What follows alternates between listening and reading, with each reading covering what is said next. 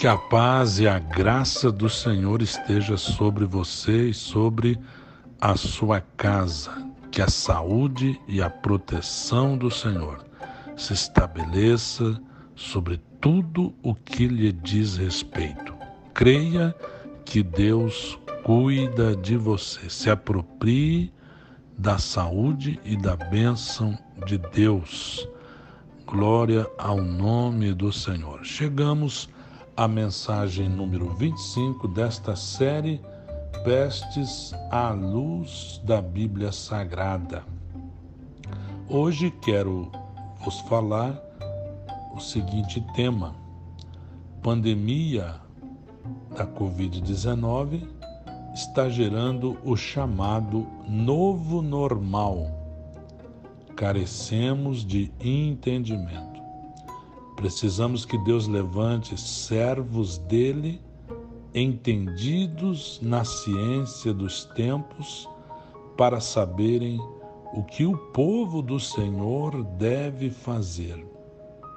Da mesma maneira com a qual Deus levantou os líderes de Issacar no tempo de Davi para projetar o futuro para Israel, Deus pode nos mostrar como devemos agir neste tempo, no tempo que está sendo balançado por esta grande pandemia.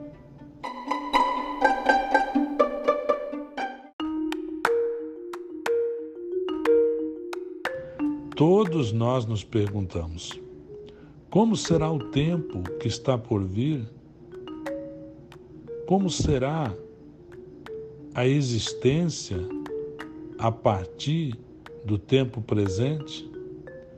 E o futuro sempre foi algo que preocupou o ser humano, que levou-os a fazer muitas especulações Muitos pensadores falaram sobre o tempo futuro.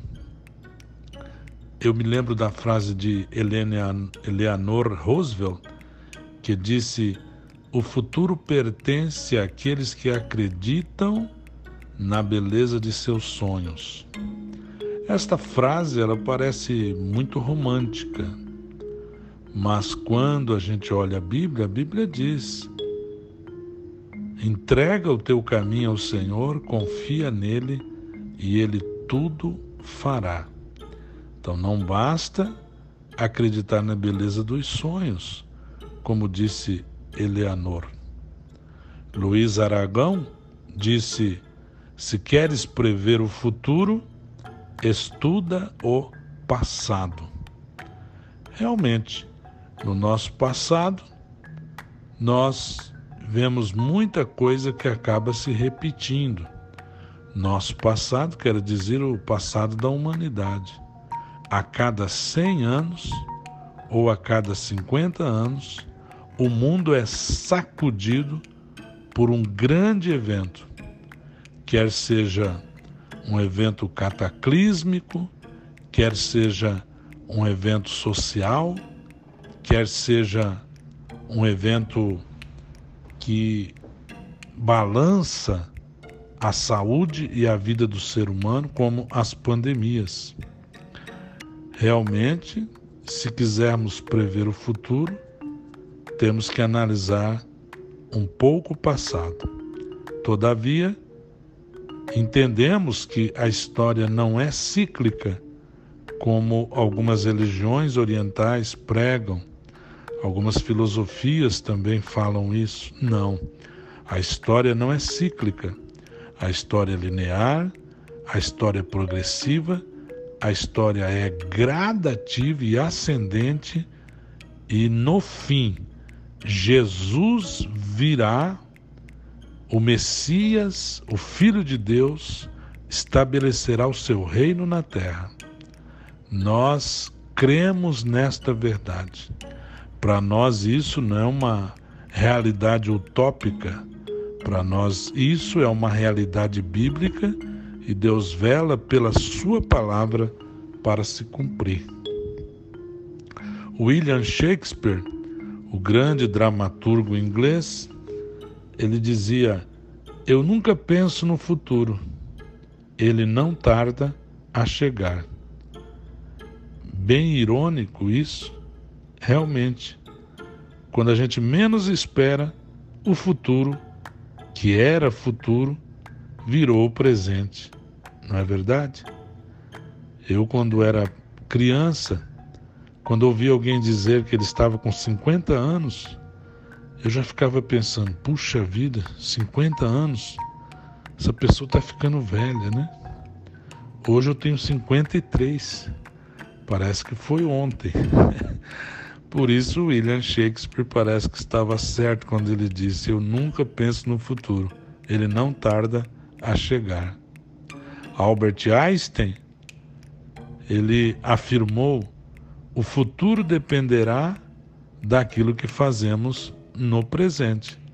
Parece ser uma frase de senso comum, né? Parece ser uma frase batida essa, uma ideia muito falada. E quando a coisa é muito falada, parece que a gente não dá muita importância, mas é exatamente isso. O futuro dependerá daquilo que fizermos no presente. E esta pandemia, ela vai exigir da gente mudança. Muita mudança. Eu me lembro que quando aconteceu o atentado de 11 de setembro, a gente ouvia falar, né, que as coisas iam mudar como nunca. E lá no fundo do, do meu coração eu sempre falava, pensava comigo, ah, isso é exagero, né? Mas diante daquela grandiosidade, daquelas mortes, daquele símbolo da opulência econômica americana ruindo diante dos nossos olhos, e eu estava visitando uma empresa no dia que aconteceu o atentado, eu vi em tempo real a queda da segunda torre, porque quando eu entrei na empresa de um irmão para orar com ele, ele estava assustado olhando a televisão no seu escritório e a primeira torre já havia caído. Ele me disse: Olha, pastor, o que está acontecendo nos Estados Unidos? E eu fiquei olhando. E naquele interregno, se não me engano, de sete ou oito minutos, de uma torre caiu para outra, a outra torre caiu diante dos nossos olhos. E aí o mundo todo começou a falar que as coisas iam mudar. Eu achei exagerado. Todavia, deve mudar mesmo alguma coisa, porque um evento tão assustador e tão de uma dimensão tão grande, na é verdade. E eu fui pregar oito meses depois nos Estados Unidos e no aeroporto de Nova York eu já percebi a grande mudança especialmente quando eu fui sair dos Estados Unidos depois de pregar lá mais de 20 dias, quando eu fui sair de lá, como eram feitas as revistas nas, nas bagagens de mão, os protocolos. Eu vi velhinhas de 70 anos tendo que tirar o sapato, tirar cinto, e não se identificava ali por que estava pitando, porque ela estava com muito metal e depois foram descobrir que era um ferro que tinha na, na sola do sapato dela que impedia que a máquina permitisse ela passar, porque aumentaram a potência das máquinas para ninguém entrar com uma quantidade X de metal em seu corpo, em sua bagagem. Também vi umas polonesas fazendo o maior escândalo porque elas estavam com hidratante, só que o hidratante, o frasquinho de hidratante tinha mais de 100 ml, não podia mais voar com mais de 100 ml na bagagem de líquido ou de coisa pastosa. Você já pensou? Era um transtorno. Houve realmente uma mudança e estão falando que haverá mudanças por causa desta pandemia aquilo que era normal no passado, no caso do exemplo que eu estou dando, do atentado das Torres Gêmeas, nos aeroportos não existe mais aquele normal antes do atentado. Agora existe um novo normal. Um novo normal. Você não consegue mais carregar na sua bagagem algumas coisas que antes poderiam. E realmente o futuro acaba se tornando incerto. Mas nós não podemos nos apegar na incerteza daquilo que a gente não sabe o que vai acontecer. Uma certeza temos é que Deus é todo-poderoso, Ele é soberano, Ele está no controle de todas as coisas e o nosso Deus é um Deus também misericordioso. O nosso Deus também tem uma aliança conosco em Cristo Jesus e Ele é fiel para cumprir as suas promessas. E nós, os servos de Deus, temos que nos apegar à palavra de Deus e não a previsões de futurólogos, não a previsões de médiums, não a previsões de meros especuladores, mas nós nos apegamos à palavra de Deus. O Salmo 37, versículo 37 nos diz: Considere o íntegro, observe o justo, há futuro para o homem de paz, mas todos os rebeldes serão destruídos. Futuro para os ímpios nunca haverá. Então, se você crê em Deus, pode saber que você será preservado em paz. Se você crê no Senhor, pode saber que o Senhor vai cuidar de ti, vai cuidar da sua família, vai cuidar de tudo que lhe diz respeito. O profeta Jeremias, no capítulo 10 do seu livro, versículo 23, ele escreve uma oração tão bonita, dentre outras palavras, ele diz: Eu sei, Senhor, que não está nas mãos do homem o seu futuro não compete ao homem dirigir os seus passos. É exatamente isso. Deus não nos aliena, Deus não tira de nós o direito de fazermos escolhas, mas Ele se propõe a dirigir os nossos passos na Sua vontade boa, perfeita e agradável nós nos preocupamos, mas a preocupação à luz do Evangelho de Jesus Cristo, da doutrina de Jesus de Nazaré, preocupação é pecado. Porque ele falou para não nos preocuparmos com o básico, com o alimento, com o que vamos comer, com o que vamos beber, com o que vamos vestir, com o que vamos calçar como vamos nos locomover. O básico, o Senhor, como diz a expressão gíria, o Senhor nos garante. Então nós não devemos nos preocupar, mas devemos buscar o reino de Deus e a sua justiça, porque estas coisas o Senhor nos dá por acréscimo. Lá em, no Evangelho, Mateus registrou as palavras do Senhor Jesus no capítulo 6, versículo 34 do seu livro, e ele disse: Portanto, não se preocupem com o amanhã, pois o amanhã trará as suas próprias preocupações. Basta a cada dia o seu próprio mal. Não quer dizer que você não vá fazer planejamento, não quer dizer que você não vai se organizar, o que Jesus está mandando fazer aqui é não se ocupar antecipadamente com uma coisa que não existe. O amanhã ainda não existe. Então você e eu não podemos nos preocupar. A palavra preocupação, no original da língua grega, é merimas. Não sabemos qual palavra Jesus usou, porque Jesus falava em aramaico com seus apóstolos na maior parte do tempo. Não sabemos que palavras ele usou para preocupação, mas no grego, a palavra merimas significa mente dividida. No latim, a palavra preocupação tem o sentido de você se ocupar antes. Jesus disse que isso é pecado. Você Planejar, se preparar é uma coisa, se preocupar é outra.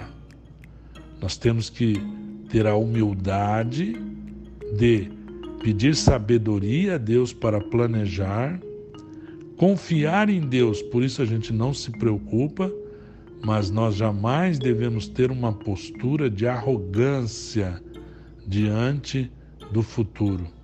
Precisamos continuar dependendo de Deus. O apóstolo Tiago, no capítulo 4 da sua epístola, lá no versículo 16 em diante, ele escreve assim: Ouçam agora, vocês que dizem, hoje ou amanhã iremos para esta ou aquela cidade, passaremos um ano ali, faremos negócios e ganharemos dinheiro. Vocês nem sabem o que acontecerá amanhã. Que é a sua vida? Vocês são como a neblina, diz Tiago, que aparece por um pouco de tempo e depois se dissipa. Em vez disso, deveriam dizer: se o Senhor quiser, viveremos e faremos isto ou aquilo. Agora, porém, vocês se vangloriam das suas pretensões? Toda vanglória como essa é maligna. Então, olha que conselho do apóstolo Tiago, de nós confiarmos em Deus e sempre colocar esta condicional: se o Senhor quiser, viveremos e faremos isto ou faremos aquilo. Não significa, como já disse, que você não deva se preparar. Temos que olhar os tempos, analisar e ver que este grande evento que assolou o mundo e de que de 100 em 100 anos acontece uma pandemia parecida, e todas as outras vezes que houve uma pandemia, houve mudanças no mundo, obviamente, nesta não será diferente. Então, nós, com humildade, confiando em Deus, pedindo a graça do Senhor, também temos que nos preparar. Depois de muitos anos de ungido e depois de Davi reinar só num pedacinho de Israel, e depois da morte de Saul, Davi acaba sendo colocado sobre todo o Israel. E você vê uma passagem interessante em 1 Crônicas 12.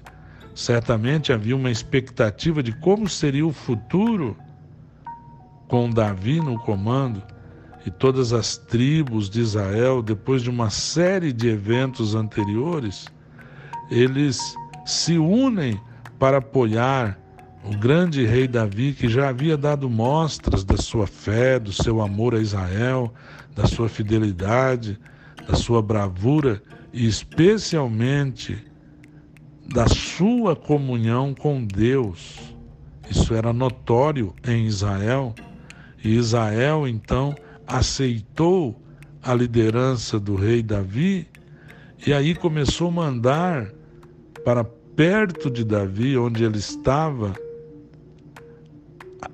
soldados, tropas de elite e, e companhias de soldados para apoiar a posse de Davi no governo, no reino. Judá mandou 6.800 homens, Simeão mandou 7.100, Levi mandou 4.000, Arão sozinho liderou 3.700 levitas, Zadok, também da tribo de Levi, trouxe mais 22 príncipes, a tribo de Benjamim levou 3 mil homens, Efraim levou 20.800, a meia tribo de Manassés levou 12, 18 mil, a outra meia tribo de Manassés levou 120 mil, Zebulon levou 50 mil, Naphtali levou 38 mil, Dan levou 28.600, Azer levou 40 mil. Mas o que me chama a atenção no versículo 12 do capítulo 12 de 1 Crônicas é que dos filhos de Issacar foram enviados só 200 chefes, 200 líderes. Por que tão pouco? Porque eles tinham um valor que valia por milhares de homens. A Bíblia diz que eles eram entendidos na ciência dos tempos, para saberem o que Israel devia fazer e todos os seus irmãos sob suas ordens. Aqui nós vemos quatro verdades acerca destes homens de Sacar. É bastante interessante notar isso aqui. E eu quero que você preste atenção no que estes homens se destacavam. Primeiro a gente percebe como é admirável, né? A relação do número das outras tribos para Issacar. Issacar mandou uma quantidade muito pequena de homens, só 200. E quais eram as características desses homens? Eles eram conhecedores, isto é, eles discerniam os tempos, as épocas, as estações, as temporadas. Em segundo lugar, eles sabiam o que Israel devia fazer, ou seja, eles eram pessoas que estabeleciam estratégia, planos, modelos. E também eles diz o texto que eles eram seguidos pelos seus irmãos, ou seja, havia uma liderança reconhecida neles. Nós sabemos que haverá mudanças no mundo. Talvez a maneira com a qual você ganha o pão de cada dia vai mudar. As, a maneira com a qual você estuda e seus filhos estudos, estudam, talvez vai mudar. A igreja teve que mudar. Igrejas que estavam atrasadas do ponto de vista da rede mundial de computadores tiveram que fazer nesse tempo de pandemia o que nunca fizeram, transmitindo seus cultos online, online, homens de Deus cheios da palavra do Espírito Santo se obrigaram a ir para a internet fazer lives. E não pense que isso vai parar. Isso vai mudar. E quem não mudar ficará para trás. Então não tem como não achar que vai haver mudança. Agora o nosso Deus está conosco. Nós temos o Espírito Santo. Você tem o Espírito Santo, meu irmão. Você não deve ficar demasiadamente preocupado com o amanhã, porque o nosso Deus nos garante o amanhã, não porque somos melhores que ninguém, mas porque amamos o Senhor, Ele nos ama, Ele cuida de nós. Há futuro para o homem de paz. Você tem a paz de Cristo no seu coração. Você é um pacificador. Deus promete a você um futuro. Deus promete a você prosperidade. Deus diz a você que o seu futuro que o meu futuro, que o futuro da sua família está nas mãos do Senhor. E o Senhor nos ama, e o Senhor quer o nosso bem. A vontade dele é boa, perfeita e agradável. O Senhor dirige os nossos passos. Se o Senhor Jesus diz para não nos preocupar com as necessidades básicas do amanhã, é porque Ele vai cuidar de nós. Em nome de Jesus, receba esta palavra e nós continuaremos a próxima mensagem falando sobre esse conceito do novo normal. Um novo normal no trânsito, nas viagens, na, na mobilidade, um novo normal na comunhão, um novo normal no trabalho, na, no exercício da liberdade, na ciência, um novo normal do ponto de vista do direito, da igualdade, um novo normal na cultura, no relacionamento, na ecologia, no consumo, enfim, vamos continuar falando desse tema, mas por hoje é só que você possa continuar na próxima mensagem a gente analisando então esse novo normal e vamos clamar a Deus por entendimento para a nossa vida pessoal. Vamos orar pedindo a Deus também que o Senhor levante servos de Deus, entendido na ciência dos tempos, para saberem o que a igreja local sua, que a igreja de Jesus na face na terra deve fazer Assim como o Senhor levantou a tribo de Sacar para Davi, que o Senhor levante homens e mulheres cheios do Espírito Santo para discernirem os tempos e para colocarem-nos a par da vontade de Deus, e o Senhor irá nos capacitar para a gente enfrentar o chamado novo normal para a glória de Deus resgatando vidas, introduzindo vidas na família de Deus, levando a Igreja de Jesus à maturidade com Cristo, de modo que todos nós venhamos honrar a Deus com a nossa vida.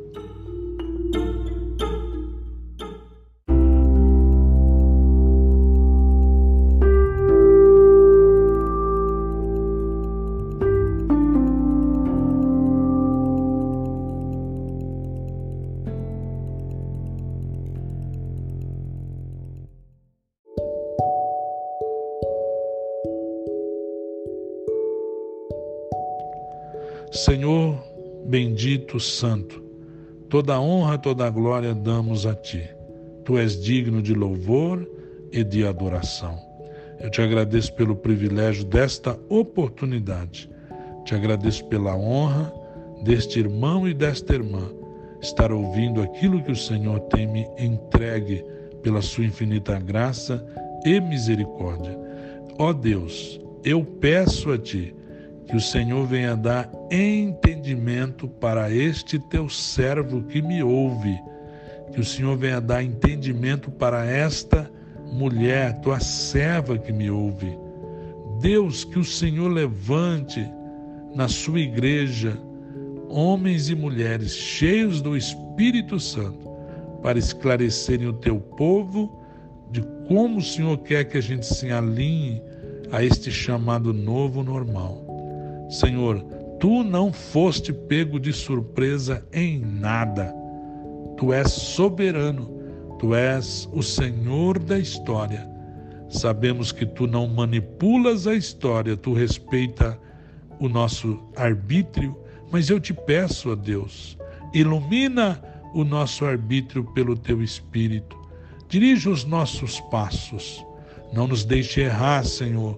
Cuida de nós Cuida da nossa família, cuida dos nossos filhos, cuida dos nossos negócios, cuida da tua igreja. Senhor, que nós possamos cumprir a grande comissão, que nós venhamos a nos alinhar às tuas prioridades para a glória do teu nome, Senhor. Em o nome de Jesus, abençoe este teu filho e tua filha que me ouve, protege-o de todo mal e guia os seus passos para sempre, e daremos juntos glórias ao teu nome, porque só tu merece honra e glória, porque teu é o reino, a glória para sempre. Amém.